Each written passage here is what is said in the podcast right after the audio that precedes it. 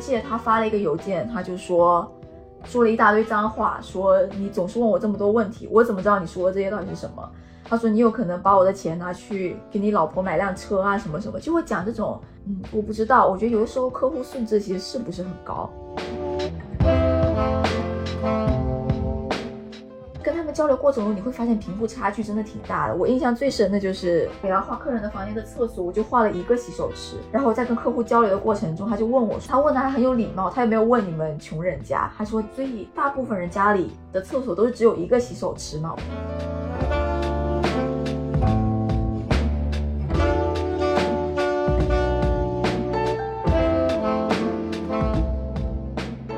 来了纽约之后，得到了天空，失去了大地，我觉得非常非常非常贴切。就是刚来的深圳有问题，然后当时一开始有语言各方面的问题。第一次看到那句话的时候，差点就觉得要哭了，真的是非常非常非常的贴切。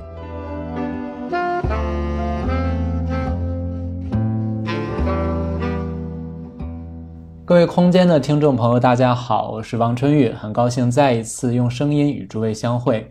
今天是我这个在纽约做建筑师系列的第二期，请到的是我的本科好朋友张林宁。他现在呢工作在纽约，也是一名建筑师。他本科时候毕业于武汉大学，后来是在康奈尔大学获得了建筑学硕士的学位，而且是这个 M Mark Two，就是很有含金量的这个建筑学硕士。今天先请这个林宁跟我们打一个招呼。Hello，大家好，我是张玲玲。OK，我首先要跟你确认一下，就是每一个朋友都会先问一下，你主要现在在做哪一类的设计？你们公司的业务也好，或者说你自己在你公司中接手的活儿，主要是哪一方面的呀？嗯，你说公司的话，其实我们公司做的项目类型挺广的，因为老板是犹太人，其实是做教堂类建筑起家的，但是后来项目就越接越多。做，因为我自己对住宅比较感兴趣，所以我做公寓楼比较多，然后做一些嗯 house，就是嗯单人住的家庭的一个 house。有闲暇的时候，公司会帮忙让我做一些，比如说室内啊，就是那种商业的室内吧。办公楼什么的，然后做一些医疗方面，帮忙他们做画一些图啊。所以，其实什么都有，但是主要的还是住宅类的。像上一期曹新宇他做的主要是住宅的室内，其实我觉得更偏室内设计啊。你是不是还是以建筑尺度为主，对吧？我主要还是以建筑尺度为主，但是嗯，如就这样说吧，比如说公寓楼这种，我们就纯做建筑，我们基本就不碰室内了。我们大概就画到平面，然后我们画的。Detail 呃，就细节图也都是一些外壳的细节图，墙啊什么。但是如果说是一做一个 house 给一个，比如说专专门为这个这个客户设计的一个 house 的话，其实室内还是会做到一半，就是硬装，比如说木工啊那那方面，嗯，墙壁的材料那些我们还是会做的。所以看什么类型的项目吧。因为我一直觉得美国的建筑事务所整体的工作强度不是很大。我那个时候就觉得上班大家就来，下班时间没到大家都跑了，所以我觉得生活和工作平衡的是比较好的。你的典型的一天的工作大概是怎么一个时间节奏呢？呃，你问我，我我是生在纽约哈，所以说我说出来的我的一个每天的一个 schedule 应该是比纽约以外城市的人已经是繁忙很多的。当然纽约也分公司。我一般不会找那种，因为我一去面试，发现这个公司加班，我可能就不会去了。所以我其实生活是比较怎么讲，比较算比较轻松吧，跟其他建筑行业人来比哈。一般工作八个小时，不管有没有做完，我就回家了。然后回家之后吃饭啊，养养猫啊，攀岩啊，然后周末出去，冬天周末出去滑滑雪什么去。所以其实过得还蛮舒服的。我知道国内的人肯，国内人上班肯定是比较。比较辛苦的，我听说很多只有有的时候只有单休什么的，但是国外这方面确实，如你愿意做的话，当然 SOM、KPF 一周叫你工作六十七十个小时，公司都是有的。但是如果你想选的话，你选择的余地还蛮多的。嗯，你知道上一期曹新宇他不是刚跳槽到 KPF 了吗？对他，他说他室内做久了，想做回建筑一下，可能一下这这个之后，我跟他聊，再看看他感受怎么样吧。我是觉得不知道，活到这个岁数了，觉得一周工作那么那么死，感觉有点不值。毕竟钱都那么多，你这个 平均下来每小时就跟人家超市里面收银员赚的差不多，那也有点是吧？我是觉得啦，我是觉得不太值。你知道我跟他有相似处在于，我们还是比较重视过程的体验和他给我职业发展上带来的学习的功效。所以，哪怕他的工资不是特别高的话，但是他是一个大平台，我愿意在这儿工作。但我一直觉得你是活得非常自在的，真的，这个是我这几年来特别。觉得你特别好的一点就是你不像很多人啊，像我这种劳苦命，而且比较好高骛远，眼高手低，所以就就是你的这个职业选择，更多时候还是比比较重视自己过得开心。你不太考虑这个公司有没有名，对吧？规模大不大？对我未来职业发展上升有没有助力？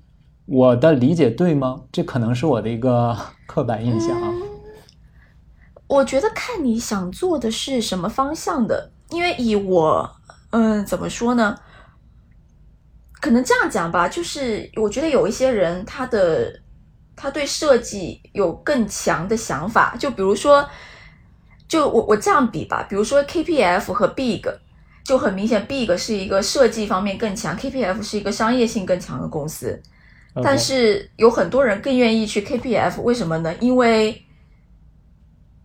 你多少你可以有多一点自己自己的 input，就是怎么说？因为它没有很强的这个品牌性。因为其实如果你去 big 的话，你基本上这个设计方面，其实你其实就是一个劳动力，其实你就是个螺丝钉嘛。但其实 KPF 你可能能学的东西还多一点，所以主要是看你怎么比较。我你说我我确实比较注重生活开心，但一方面也是我比较我比较向往的是往管理层走，所以我觉得。嗯，小一点的公司，你能这方面你能学到的东西其实是更快、更全面的。因为毕竟你想，公司大，你所所需要的零件多，你可能会你这件事情做得好，你可能会重复性的一直在重复。比如说，你一直在重复做竞赛、做竞赛，呃，做效果图、建模的这个过程，你会一直在重复。但是如果你公司小的话，你可以从一开始的设计，嗯，最开始的概念设计做到。呃，概念定型，然后细部设计，一步一步走，走到最后，房子开始建了，建了之后有些后期，就是你可以比较整体的学习到整个这个过程。其实怎么说，肯定是有缺失很多方面，因为我接触的项目就是 size 都比较小嘛，我很多比如说建什么高楼啊那些东西的什么，或者涉及到城市设计方面的东西，我都不知道。但是至少在我这一块里。我知道的东西是比较是非常深、非常透的，所以我觉得这取决于个人倾向，你想要走走哪个方向吧。我觉得哈，其实在美国这边的建筑师，如果你最后的目标想要回国的话，我觉得肯定还是大公司比较适合，因为毕竟国内现在是一个高速发展的阶段，项目都很大。你这边如果做一些去大公司做一些大的项目回国的话，接轨会接得非常紧。嗯，其实你跟我们做研究比较像。做研究是，如果你什么都知道一点的话，你做不出好的研究。呃，如果在某一个细分领域或者小窄的领域中做到很深的话，你才可以呃做到比较好。反正就是两种思路嘛，对吧？但是你这几年你换过工作吗？差不多这个意思。嗯，我换过一次工作。我工作了几年了？我工作五年了。对我之前公司待了两年半，然后换到了现在这个公司。我之前那个公司，我之之所以换，是虽然我比较就是追求就是下班还是有自己的生活，但是那个公司实在是有一些太闲了。就是他他给我的工作量哈，就是我一天八个小时，我根本就不需要八个小时，我平均每天可能只要工作五到六个小时，我就可以把所有的事情做完。然后，所以我稍微就觉得，对，钱也照发。其实你，你要是想，如果我今年已经五十岁了，我在那公司，我肯定很开心。但我觉得还是，我是希望学习的东，学习的可以稍微快一点，这样比较就是在同样的时间内多摄入一点，不然也有一点太慢了。有时候觉得，因为我在美国。见你第一次的时候，应该是一八年的时候，然后当时我也在那儿实习工作嘛，然后，呃，我我们好像都住 Newport 对吧？对对，那时候是对。哦，对对对，你后来也搬了家了是吗？你后来搬哪儿了？我我还住在我还住在 Jersey，但是不在嗯，这里算 Newport 吗？不在，我我比 Newport 的又偏向 Jersey 的更热闹的一个地方，但还是在 Jersey。呃，OK，因为我那个时候觉得住在 Newport，嗯，如果各位听众科普一下，它就是在呃，它其实属于这个新泽西州，但是呢，跟纽约之间隔一条河。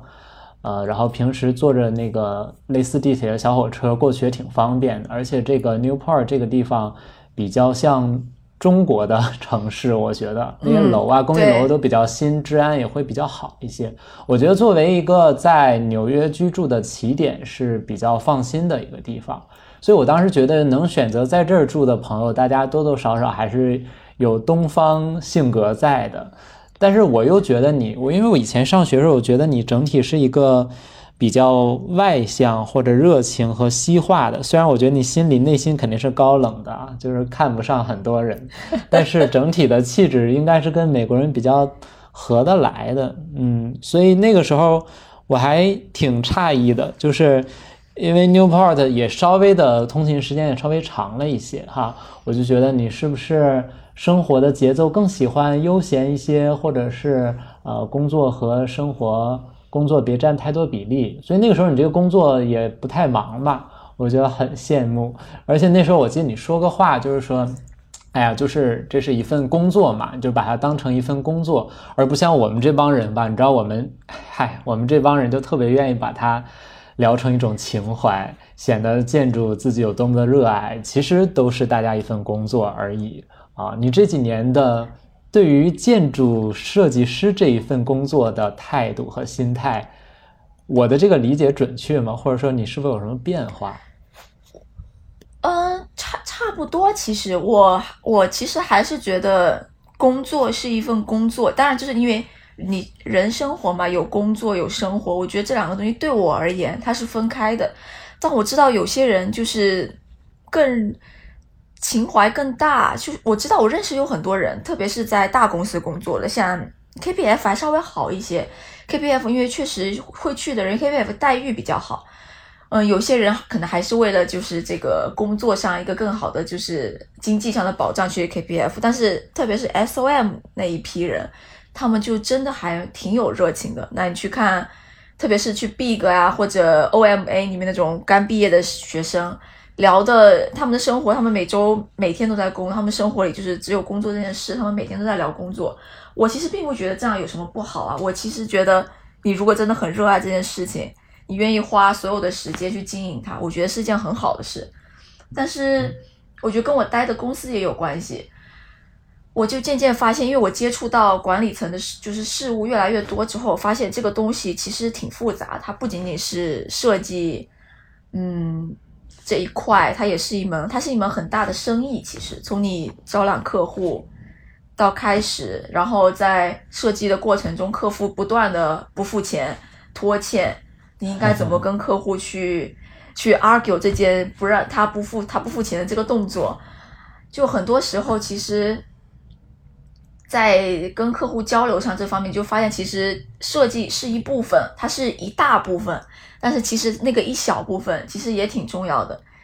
反复提到管理层这件事儿，就是这个是你一开始工作就已经定好的自己的兴趣吗？还是说在你这五年的工作中，包括换了一次工作中，慢慢呃发现的？我是我是慢慢我是慢慢发现的，因为我以前刚毕业的时候，以前也在学校也是喜欢做设计，以前在 Cornell 毕业的时候，就是还拿了个什么优秀学生，那时还就乐坏了。后来。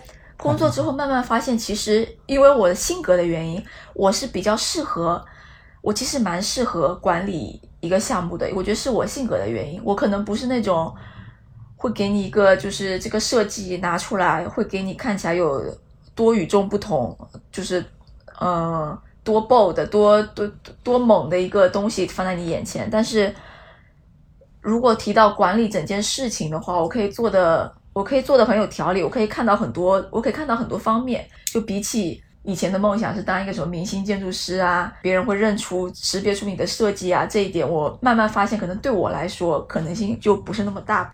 我这几年做学术，尤其是做博后这几年，我就发现。很多时候，如果你要当一个高校的教师的话，呃。你对于这个工作能力，我这么称呼它，就是对于处理各种各样繁杂事情的能力的要求，其实很高很高。能把这些处理好了，才能 在高校待好。因为比如说我我们出书，我们团队出书吧，可能真正里面学术意义大的部分，只占我工作量的百分之三四十。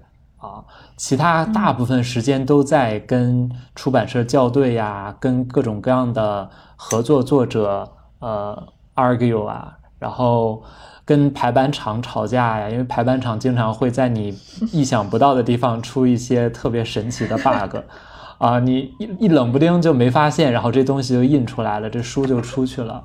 哦，我觉得可能跟你这种就是项目 manager 这个思路还是比较像的。这个能力其实我们在上学的时候很难培养起来，因为我们俩不是合作过那个城市设计嘛？哎，这个跟我们这个节目第第四期的孙学姐，我们仨还有另一个朋友一组。我当时就觉得，在四个人合作之中，因为当时我是因为三个女生一个男生，我也是 义不容辞的要做这个 manager 这件事情，我就觉得整个过程中，我们的设计真的不太。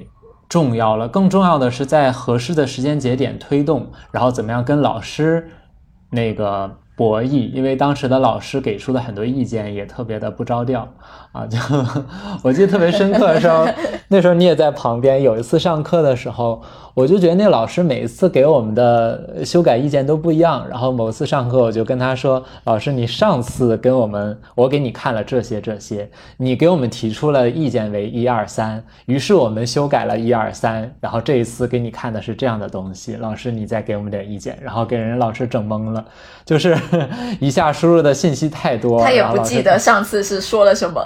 对他不记得了，就我帮他这么提醒了一下，我帮他温习了一下，他就哦哦哦哦，你们都改过来了哦，那挺好的，那就这样吧，就这样吧。否则他一下子肯定又会提出很多新的问题，因为你作为一个项目的 manager，你肯定也会因为要也要跟甲方斡旋嘛，有没有什么比较令你印象深刻的例子？我主要接触到有两种，有三种其实，因为美国这边有很多，国内应该也是，美国这边有很多项目是，比如说医疗的会是政府，就比较政府那种大的项目，这这时候这种客户其实是非常好打交道的，因为他们会把时间线拉得非常的长，他们处理事情非常的慢，他们每一个步骤都非常的慢，这样给了你非常多的时间，在工作的同时 chill。所以你对这个工作呢，你不会感到有任何的压力，然后你可以很慢的处理每一件事情，会让你非常的舒服。这是第一种，是最好的那种。所以，所以你知道，其实很多美国人啊，就是年纪大了之后，慢慢都转向医疗方面，做医疗方面的这种东西。其实很多都是因为这个原因，因为他们的客户是大客户，钱多，而且又稳定，非常非常好处理。那我遇到的第二种是开发商，就有点像地产商这样。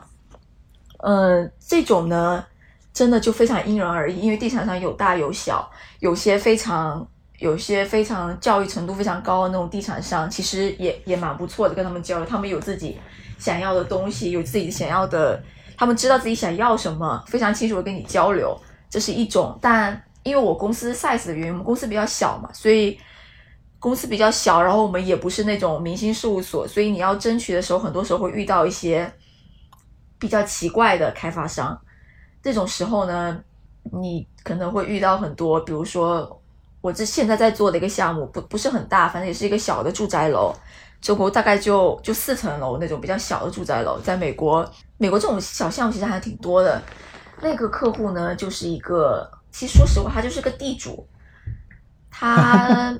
怎么说呢？我觉得还好哈。邮件交流的时候是英文的，你知道英文的时候，有时候你看到一些脏字，比如说 F 开头的这种，你就会觉得，哎，因为是有一个这个语言二外的这个照应下，你觉得它没有那么刺眼。但其实我想一想，他那些邮件来回的邮件，如果翻译成中文的话，我觉得应该是相当刺眼的，而且内容饱含了很多就是对性别上的一些歧视啊。我就记得他发了一个邮件，他就说。说了一大堆脏话，说你总是问我这么多问题，我怎么知道你说的这些到底是什么？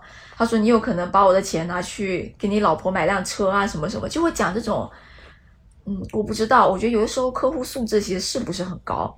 天，但是就话又说回来，这种时候呢，我们老板就是一笑而过。在我在那里，就是在我在我在那里生气或什么时候，老板就一笑而过。我觉得这就是老板已经大六十几岁，我觉得这就是做就是做这个建筑这门生意做了大几十年的这个素养，就是一笑而过。老 他觉得根本就没什么，他对他是我老板，其实怎么讲，他反正他大概的意思就是。你能发现，最后能按时付钱的客户都是好客户。你你你管他素质高还是素质低，他都能处理。第三种客户其实比较偏向之前曹新宇那种，因为我做的 house 其实也都是给很有钱的人定制的一个 house。那种的话，其实那种客户不难搞，因为可能我不知道哈，美国的有钱人一般来说他受教育程度也都比较高，可能是因为。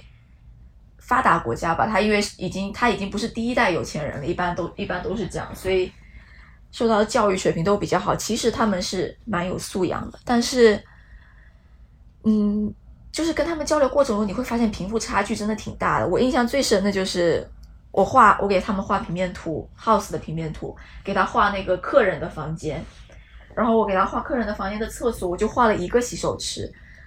然后在跟客户交流的过程中，他就问我说：“所以？”大部分人家，他问的还很有礼貌，他也没有问你们穷人家，他说，所以大部分人家里的厕所都是只有一个洗手池嘛。我当时我这个问题，我当时 我想了很久，我真的懵了很久。我心想说，那不然呢？后来我想了想，他可能长大的环境，他没有见过，就是厕所里只有一个洗手池的这种状况，所以 就是你知道，非常的鲁豫，就是一种何不食肉糜的问法。就是为什么不吃肉呢？是因为肉容易坏吗？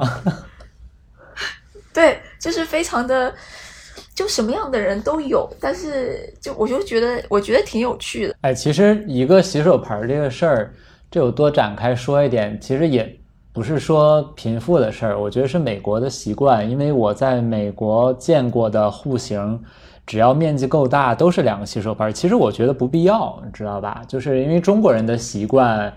呃，你即使很大的豪宅，我宁愿把它做两套卫生间，或者做一套半啊，把这两个洗手盆分开，我们不会把它并列的放在两边，懂吧？并列放在里面更像是学生宿舍大卫生间的那种感觉，这可能是对呃习惯的问题。我觉得这个是一一部分，但是他们不是，他们连主卧的厕所都要有两个洗手池，就是。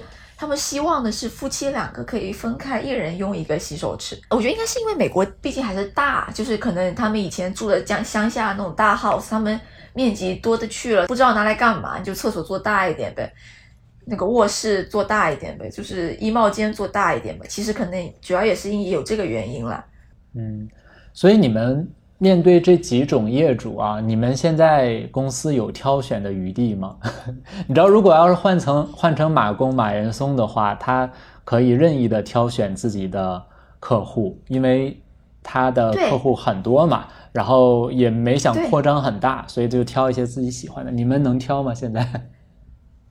当然不行啊！我所以我说，如果你有这个能力，把自己营造成明星建筑师，我觉得是一件很幸福的事情。你看，你挑别人，你其实变成有点像甲方的意思，人家扒着你想让你做设计。比如，其实，但是其实我说实话，大部分人可能并没有这个让别人来找你的能力。这样说吧，你可能没办法真的打造出自己的品牌。所以，像我们公司都是努力的在 争取每一个案子。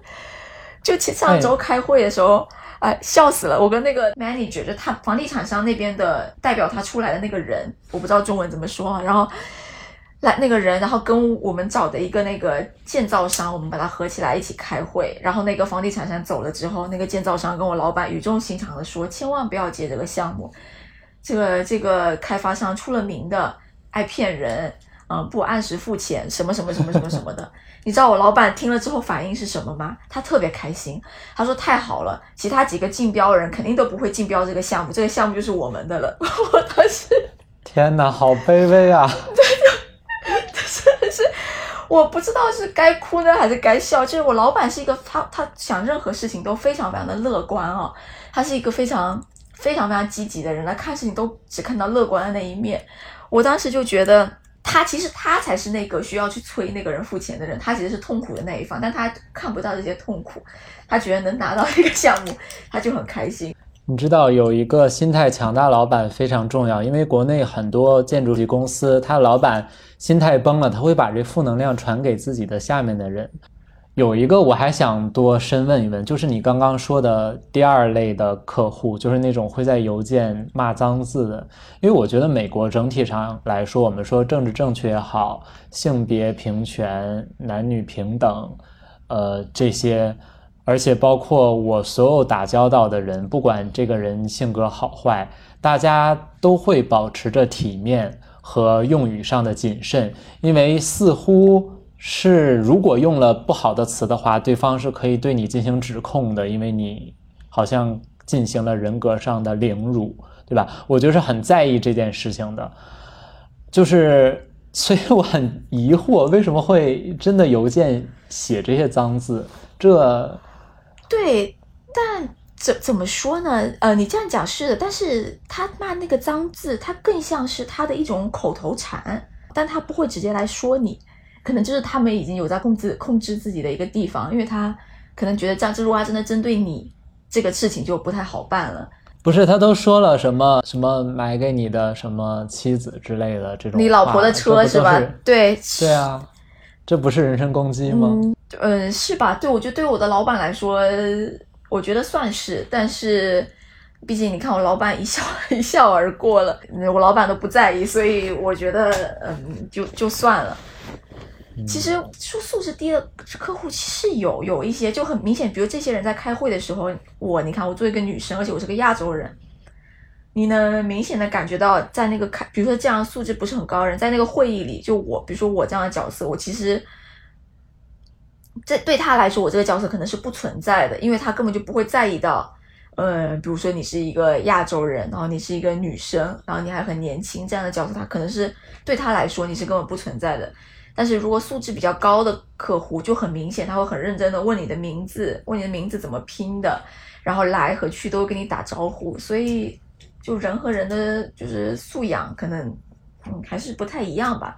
但我觉得总体总体上来说，嗯，在美国这边虽然也是有这种奇奇怪怪客户，但是压力还是比跟国内的。客户还有各方打交道稍微小一些，因为国内的节奏实在是有点太快了。我有朋友之前他的老板是一个中国人，然后在在纽约就是开，然后他们工作的形式还有各方面都很就很中国。然后他们虽然他们其实加班加的没有很凶，可能一天最多就加个两小时这样，但是由于这个他们老板处事的方式。态度让他们在思想上有非常非常大的压力，微信就是一直亮，各方需要协调，就等于其实你一直都在工作，因为你的微信随时都会亮起。我觉得随时会会亮起这件事情真的太可怕了。我给你科普一个，我有一点不敢想象。我给你科普一个国内的小软件，叫做这个飞书啊，还有一个叫钉钉，分别是字节跳动和呃阿里旗下的。就是这两个软件，它工作群是什么呢？就是你发出去的话，会显示你群里面有多少人已读了啊。就比如你的公司群里面，老板发了一个，然后群工作群有二十个人，它会显示二十个人中有什么十个人已读。如果很多人已读还没有人回的话，就方便老板骂人嘛。所以我觉得国内这种用即时通讯软件来进行工作上交流就有很大的问题，因为我以前工作的时候，主要大家还是用邮件，邮件就是一个很好的保护，就是邮件真的是那个把沟通的节奏拉慢下来了，不要求你及时回复。我觉得哈，只要你做的是中国的项目，你这个节奏自然就是加快的，因为中国的项目时间那个每个进程就是每一块确实确实就确实是。效率特别高，所以抓的特别紧。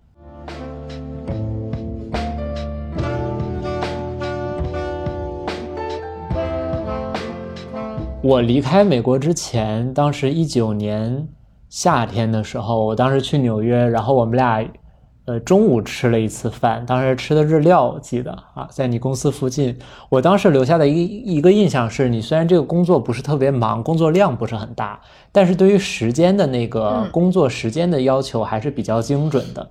比如当时中午就是你看快到点儿，你就得赶紧回去，虽然可能回去也没什么工作啊。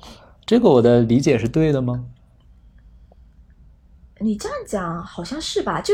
嗯，我们比较，我觉得可能是外国人比较在意这一点，因为毕竟是，我觉得如果你在加班的公司的话，你可能反而更灵活一点，因为老板也知道你昨晚可能搞到十一十二点，你现在多走一会儿他也不会怎么样。但是我这种，我老板自己也是，他到一个点，他要他就要坐他那趟小火车回他乡下的就是大 house 了，所以他 他也踩得很准，对，所以我我就我也会就是我也习惯性的，我也会喜欢踩得比较准，就是。形式上面可能做的比较到位啊，可能是因为国内建筑行业加班比较严重吧？是不是？我觉得应该也也有一些行业是时间卡的比较认真的。我知道国外其他行业卡的是卡的卡的更认真。对，我觉得那我们探究出原因了，就是越加班的卡的时间越不准。比如我我不说建筑的，我说那些互联网公司。你应该也听说，就是因为大家心里清楚，反正晚上也要待很久，所以中午就是多离开一会儿也没什么的，对吧？因为你早点回来的话，晚上你还是要待到九点、十点、十一点啊。我觉得这点特别不好，就在于当你既知道要大加班之后，你工作的效率会整体下降的。我觉得在美国的时候，我一个心态是我当时，呃，因为都是晚上六点下班嘛。然后我也想按时走，而且不按时走的话，呃，带我的小领导他也不在了，我也没法跟他沟通，所以我就想把这个事儿在六点之前早点做完，甚至会留出点富裕，避免修改和讨论的时间。呃，耽误了。对对，所以我就觉得效率，反正至少我的效率是很高的，他们的效率低那是他们的事儿。还有点想问的就是，就你刚毕业的时候找这份工作和中途跳槽，就是用国内的说法，就是第一次是校招，第二次是社招，当时的是怎么一个状况呀？我毕业找工作那时候，我投了好多，好好难找。我觉得我们主要是因为签证的原因，因为。那时候还是那个特朗普在，所以签证有很多不定因素。我当时毕业的时候投了，估计有，估计得有六十多家吧，六七十家，很多，真的很多。就能给你 sponsor 这个的不不多是吧？不是所有公司对能，主要是能能 sponsor 的太少太少了。然后，然后就是，然后我拿到第一份 offer 我就直接去了，我也没有想太多，因为当时想说赶紧找个工作。然后当时我妈也要来，就说。我妈来了，大家一起玩一下。我先把这件事情解决了，然后第一份工作。但我现在回想，我第一份工作还可以，就是主要就是说白了，就主要就有点太闲了。我嫌它有点无聊，各方面，嗯，也还也还行，也是也那个像公司比我现在这个公司大一点，然后但是它大一点，但它接的项目怎么讲？你跟他主要取决于你跟谁啊？你跟你跟公司这个老板。你就会一直做同样那个类型的项目，我就后来做到后来就有点腻了，我就我就换了现在这个公司。我在之前会做翻新比较多，后来觉得嗯还是想做跟这个就新的楼比较嗯对新建的，然后我就换了现在这个工作。你后一份工作找的过程比前一份有顺利吗？嗯，因为你已经有长居了，就不需要别人再 sponsor 你 H1B 对我已经有对，我只需要转一个 H1B，当然还是比。还是比有，比如说有绿卡那些人难找很多，但是至少比刚毕业的时候好很多。所以我就我总共就面了两家，然后我选了一家，然后就换了。就那那那是完全不一样，确实跟刚毕业的时候确实差很多。从二零年开始疫情以来，你们 work from home 的多吗？嗯，我们公司算回去的稍早一些，但是。疫情以来的第一年还第一年半，一直全部都是在家工作，然后后来回去开始，现在一周回一天，然后两天、三天，现在是四天。哦，现在也没有完全的回到线下工作是吗？现在也没有完全，而且四天是，嗯，公司我我公司有些比较老的员工，他也不会来四天，他可能有的人家比较远就来一天，有的来两天、三天的都有。我一般是四天。因为我记得以前在没有疫情的时候，呃，稍微老一点、有点资历员工会有一项福利，就是每个月会有多少天允许你 work from home。然后我觉得，就这个缺口在疫情之下被大家不逐渐的进一步撕开。对，我嗯，但是我我不是很介意去公司上班。其实，我觉得在公司上班可能效率更高一些，但是在家比较舒服。就讲真的，有时候你一躺一躺就躺平了，也就也也不是太也不是件好事吧？可能，但是挺多的，在家工作了，可能一年完全在家工作，估计有一年半吧，我有点记不清楚了。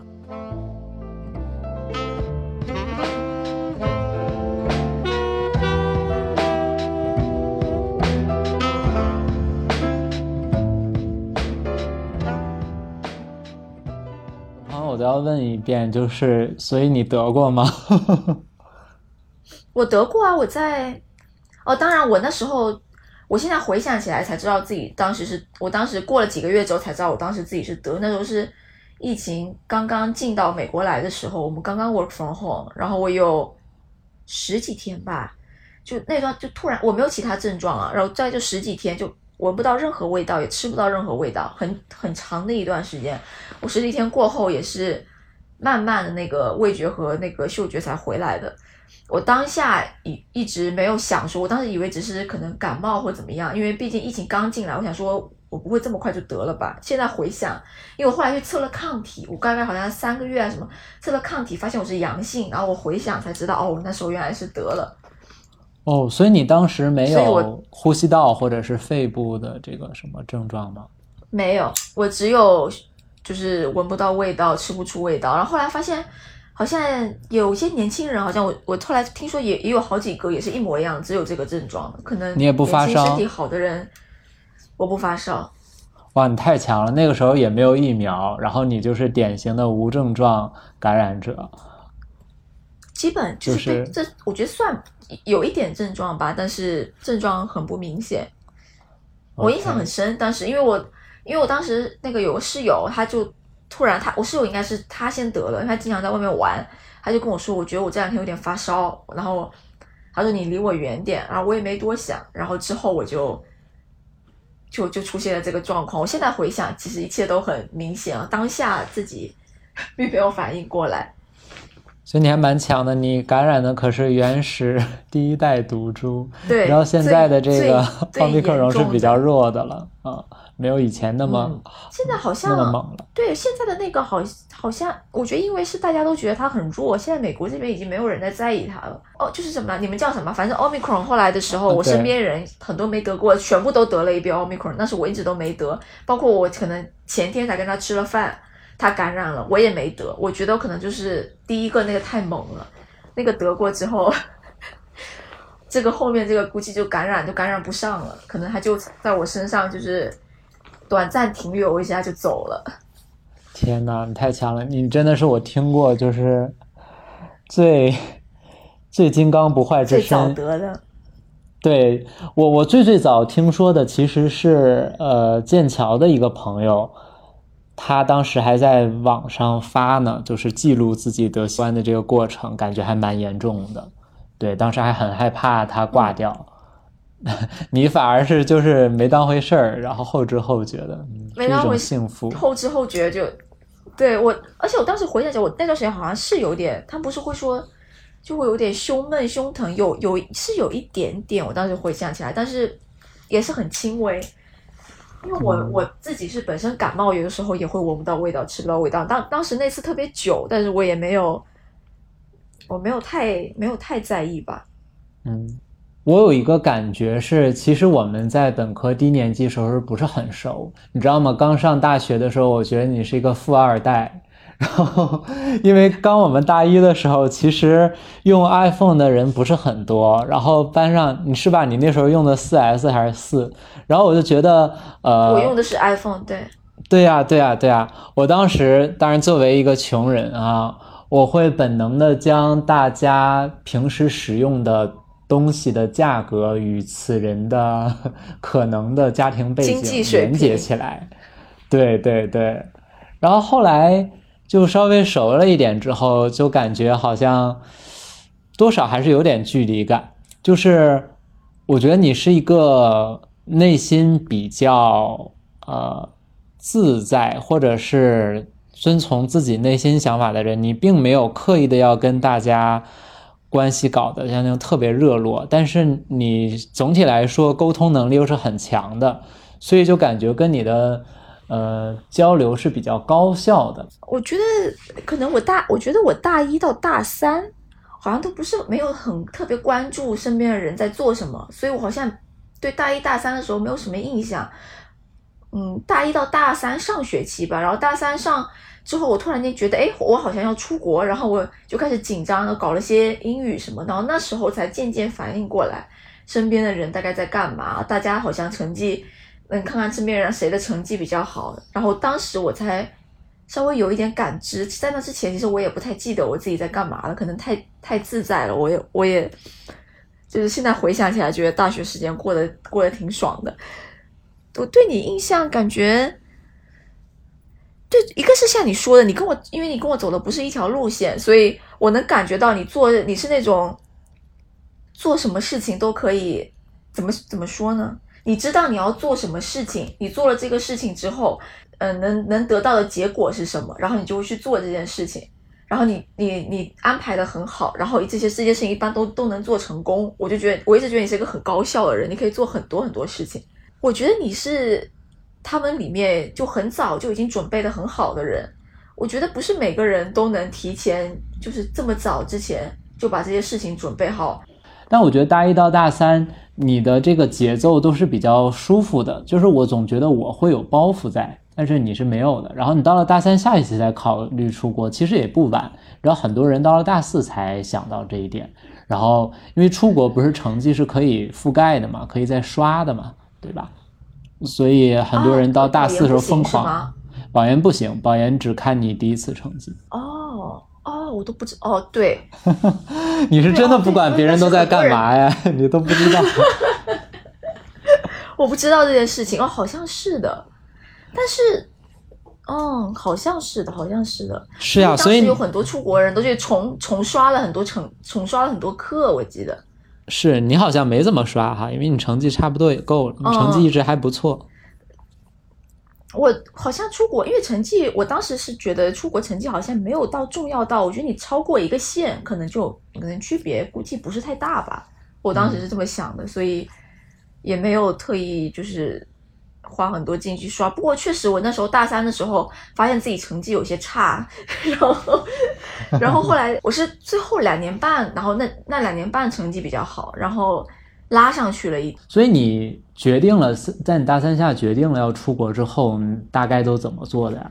其实我觉得在播客也可以讲一讲，因为好多我们这一行的要出国的，也可以给他们一些经验。反正我也想听听。我其实我当时上那个托福的课，你知道吗？就是一念之间，因为当时孙学姐就是你说第四期的那一位孙学姐跟我说。他说：“他说，他说，乐乐，我要去上那个托福班，他想找个人跟他一起去上，然后我就去了。然后上完之后就直接考了托福，因为我英语我刚好英语本来比较好，然后考一考就托福很快就考过了。但是我 GRE 很晚很晚才考，就最后在准备我在准备作品集的时候，同时还在考 GRE，所以时间线卡得很紧。我觉得其实这不是一个很好的，不是一个很好的例子。我当时作品集准备的时间留的也很短。”我记得那时候我暑假去实习，然后我实习到了很晚吧，十月、十一月才回学校。那时候十二月很多学校申请都截止了，我等于我只留了不到三个月，两个多月的时间。我当时回来发现好多人，什么曹新宇什么，他们作品集都做到可能都一半多了，然后我当时才紧紧张张的开始。所以我觉得我当时时间其实掌管的没有很好，主要就是源于你，就像你说的，我以前之前大本科就是比较飘。就是太不关心别人在做什么了，导致导致没有没有让自身受到足够的 peer pressure，就就进度上就比别人慢了一些。很好，你就是这种性格的嘛？你包括现在工作也是，你活得很自在，你没有太管别人，而且呃，你这样很拉仇恨，你知道吧？因为有很多朋友。他们可能用了一年的时间准备自己的作品集，就是我们建筑学出国申硕士是要有一个设计作品集的。然后最后申的学校也不太好，就好像你这个康奈尔是这个风吹过来了似的，你这太拉仇恨了。就你当时投了多少个学校？不，我觉得投了，我估计十十个。嗯，也不我投的没有很多吧，将将近十个吧。因为当时申请，我我当时我我觉得我当时眼光确实不是很很长远哈，就觉得申请费也挺贵的。我想说，我我不想不想投那么多。其实被被很多学校都拒了。我记得几个什么像德州奥斯汀、Rice。Berkeley，只要是在德州的学校，全部都被拒了。我也不知道为什么。不过现在回想也好，还好没有 没没有去德州。去啥德州啊？你可别去。所以你们的硕士课程也是跟大家都一样，就是几个 studio，然后就结束了，是吧？对，每个学期，呃，每个学校有一点不太一样。Cornell 反正是。每个学期都有个 studio，就是主要一个大课，跟国内其实差不多。然后其他还有一些辅助的那些比较小的课需要听，这样。嗯嗯，那就一样。其实我觉得欧美都差不多，但是我比较感兴趣的是你们那个地方，就是这个伊萨卡，我读的对吗？对对对，是对伊萨卡。你记得我给你寄过一次顺丰国际，就是当时你不是要打印作品集嘛？然后国内的又便宜又好，就是质量也好，对吧？对对，想起来了是吧？然后我当时还在算，就是说本来想寄 DHL，然后那几本 DHL 好像要特别贵，要五六百还是七百多。我说这么贵，后来发现就是 DHL 它是一个欧洲为主的一个呃公司，然后美国这边，当然我后来去了美国才发现嘛，主要就是这个 FedEx，然后。呃，当时就顺顺嘴问了一下顺丰，顺丰说我们这东西邮费只要一两百，一百多，就特别便宜。然后我就开心的寄了顺丰国际，然后他到你那儿会转成 FedEx。然后，呃，那个时候顺丰才刚开始做国际业务，然后我就记得这个事儿。然后当时你给我的地址是这个 Ithaca，然后在纽约州，它其实离纽约还是有一段距离，是吧？我完全我没去过 Ithaca，有多远呀？很远。开车的话，你自己开车的话，大概五个小时吧。天哪，那你当时找学校的时候，你考虑地理位置了吗？因为很多去哥大的或者纽大的同学，就是为了去曼哈顿嘛，对吧？你当时有想过吗？我当时没，但我其实最主要的还有一个原因是 Cornell 的，嗯，哦，Corn 有一个原，第一个原因是因为 Cornell 其实第一个学期在纽约。然后我觉得其实有一个学期对我来说，对我来说足够了。还有第二个原因是 Cornell，因为他在伊萨卡的原因，还有他他 Cornell 会给给的比较少了，每年哈他给有给个大几千刀的奖学金吧，所以算下来比哥大嗯可以少花三十到四十四十万人民币这样。我当我对我来说，我觉得是一个很多的钱。我觉得就是，所以我完全没有考虑过，就是为了。多几个学期在曼哈顿，然后选哥大，因为这个金价钱上面差太多了。是啊，那你完全不是我刚上学时候那个纨绔子弟、富二代的印象。对我就是大四时候就觉得你还是比较那个，就是比较不乱花钱的，包括寄作品集从国内印的这件事儿。对，我很我很节省的，我很节省的。我现在经常穿的衣服都还是淘宝国内寄过来的，你这也是有点夸张，因为但但是我总体上觉得咱们这个行业在美国的工资还是比那些做金融的呀、码农啊，他们工资要低很多的。哦，不仅仅是不仅仅是工资低的问题，是各方，因为嗯，国内其实因为国内只要是大公司，可能你的叫什么，我们叫 benefit，就是医保啊，然后假期啊什么七七八八福利。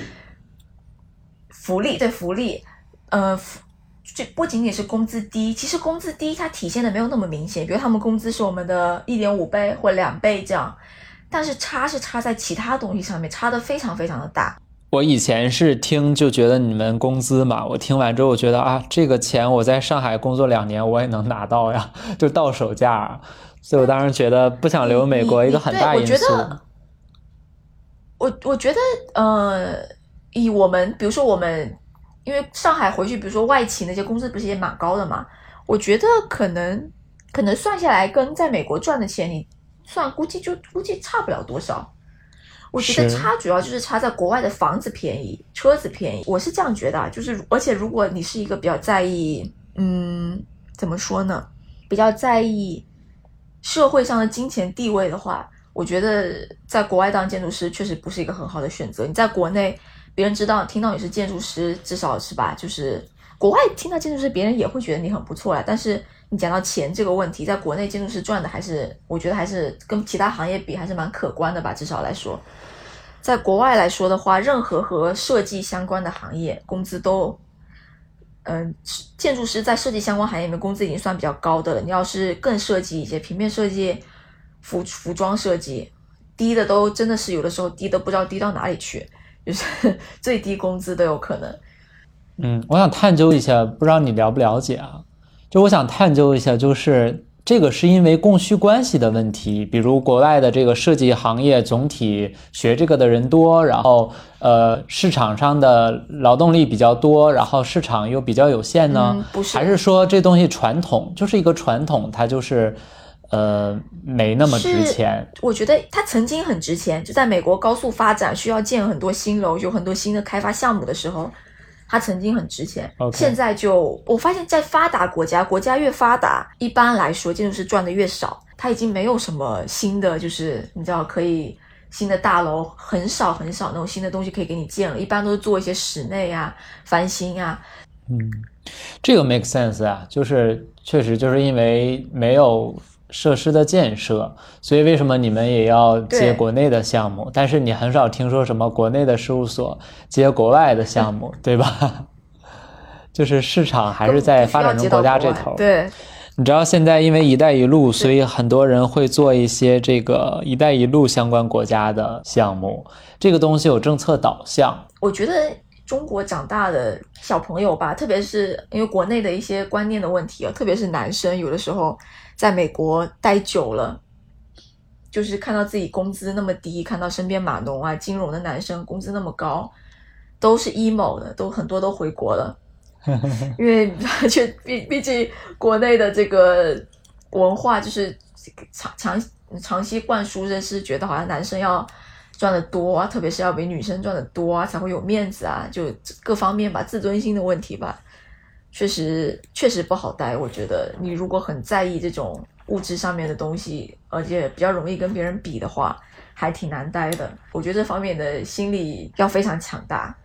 是我多说一点啊，就是关于其实人口红利影响这个行业整体收入水平这件事儿，我觉得举三个小例子哈，其实都特别应验。嗯当然一个是建筑和互联网的对比，就互联网公司的特点是，呃，尤其是国内的互联网公司，当然，嗯，美国的也是，因为美国的互联网公司它面向是全球的用户，啊，你稍微做一个什么东西。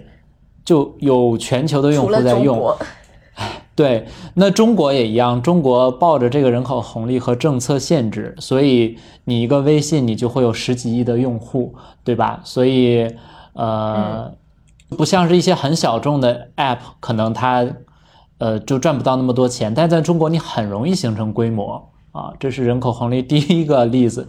第二个例子其实也跟互联网有关。我就发现，你如果在中国做一个所谓的网红，就是我看现在很多那种在小红书啊，或者是在 B 站上做内容的博主，他们就很容易出来，因为大家刷手机、刷呃社媒的人特别多，呃，能养得起很多 KOL，然后够红的人在国内可能就有上千万的粉丝那种微博大 V 什么之类的，这种事儿在。国外是非常之不可置信的。我当时刚播节目刚播的时候，当时上《最强大脑》嘛，四年多之前，然后那个时候我在读博士项目，然后我过了一个多月，好像有二三十万粉丝啊，然后我就跟我导师，我导师说，听说你最近这个在中国火了一把，我说对，他说那你这个在社交媒体上有多少粉丝呀？我说有这个大概 two hundred thousand，然后他就惊惊掉下巴，就说天哪，就是这么多人，就是怎么会有这么多人呢？那你也太火了吧？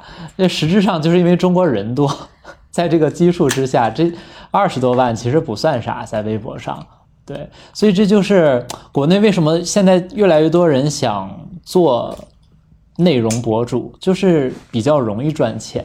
但是相比之下，你看 Facebook 在台湾或者是在香港那种港台的明星的 Facebook 呀，或者是 Instagram，他们的粉丝数其实不是特别特别多。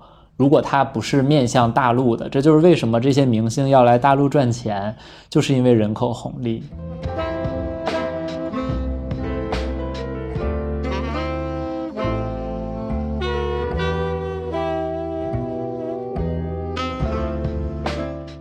觉得你是一个非常外向的一个人，你是一个非常需要社交的人。其实就是到了美国，我们见这几次，我发现其实你不是这种，但反倒是有没有发现我们原来的一些同学，可能他在国内或者本科时候闷闷的，也不怎么跟人交际，看起来也是。非常害羞，或者不是那种欧美人那种特别自来熟的人，然后到了美国之后性情大变，就你没有什么变化，但是他们有很多变化。我说句实话，我觉得跟你去的学校多少有一定关系。你如果去的是哥大的话，因为毕竟纽约这个环境哈很嘈杂，你刚到这的时候你会有点就不知所措这样，然后身边的人又都怎么用这种就 well package，就是。我不知道怎么形容，然后你就会有一些心理上的落差吧，你可能就会更想要去寻求，就更努力的去寻求一些可能本来你觉得对你来说不重要的东西。像我是 Cornell 的，毕竟你看，我就第一个学期在纽约，然后忙得昏天暗地，每天都在每天都在 studio 里面画图啊，做模型啊，然后后来我又去了乡下，我没有接受过这个洗礼，就是这个文化的冲击，因为我后来。你知道，因为我后来工作了之后再接受是不太一样，因为作为学生，你自己能掌控的因素比较少嘛。工作之后你也赚钱了，你自己能掌控的因素比较多，你才受到这个冲击之后，我其实对我来说影响并没有那么大。我觉得我就是还是按照我自己习惯的方式在生活。但是我又跟很多哥大的朋友聊过，确实他们在哥大的时候，确实纽约这个地方节奏很快，太兴奋了之后就变得有点浮。所以你在纽约这么多，纽约对你来说？他的城市性格并没有太多影响到你，对吧？嗯，我觉得他是有趣的，但他有没有？他没有影响到我，但是他有趣的地方是很多啦。就是，嗯，你你说你说你说小一点的话，就是嗯，吃的餐厅很多，比如说各国的东西，你不会觉得啊，就是因为有些人会觉得啊，吃不到国内的东西好难受什么。这边其实中餐也很多，就你说你说大一点的话。各个种族的人都有，然后包容性包容性真的特别特别特别强。你看到什么样的人就有，然后久而久之你见的多了之后，你的接受度就变高了。其实这是很就很自然的，你的接受度就变高之后，就觉得好像生活反而更舒服了。就你的包容性变强了之后，感觉生活就越来越自在。我不知道不知道该怎么形容啊，因为其实。我觉得我以前在国内的时候，蛮容易去 judge 别人的，就是别人做的这个，别人做的那个。是，在国外之后，因为啊太奇怪了，真的是什么样的人都有。之后你就慢慢你就你就释然了，你觉得别人在搞这个，跟自己好像也没什么关系。慢慢的就习惯了，之后就没什么感觉了。我觉得最后其实总结一下哈，以我的观察，就是在纽约，性格呃。两个方向的两种朋友，一种是你这样的，因为纽约的这个每个人都会提到他这种 diversity，他这种什么人都有，这种文化的极其多元。你是在里面更加找到了自己的位置，或者说，呃，你发现不同性格或者不同的生存方式在这里都会被认为是不错的，这是一个比较正面的。但是有一些朋友，他们就是因为各种各样的人太复杂了，他就会眼红或者羡慕各种各样的生活，最后反倒找不准自己的生活应该是什么样子了。我觉得同样的纽约，有的人就过成了这个样子。纽约是我在美国最喜欢的城市，没有之一。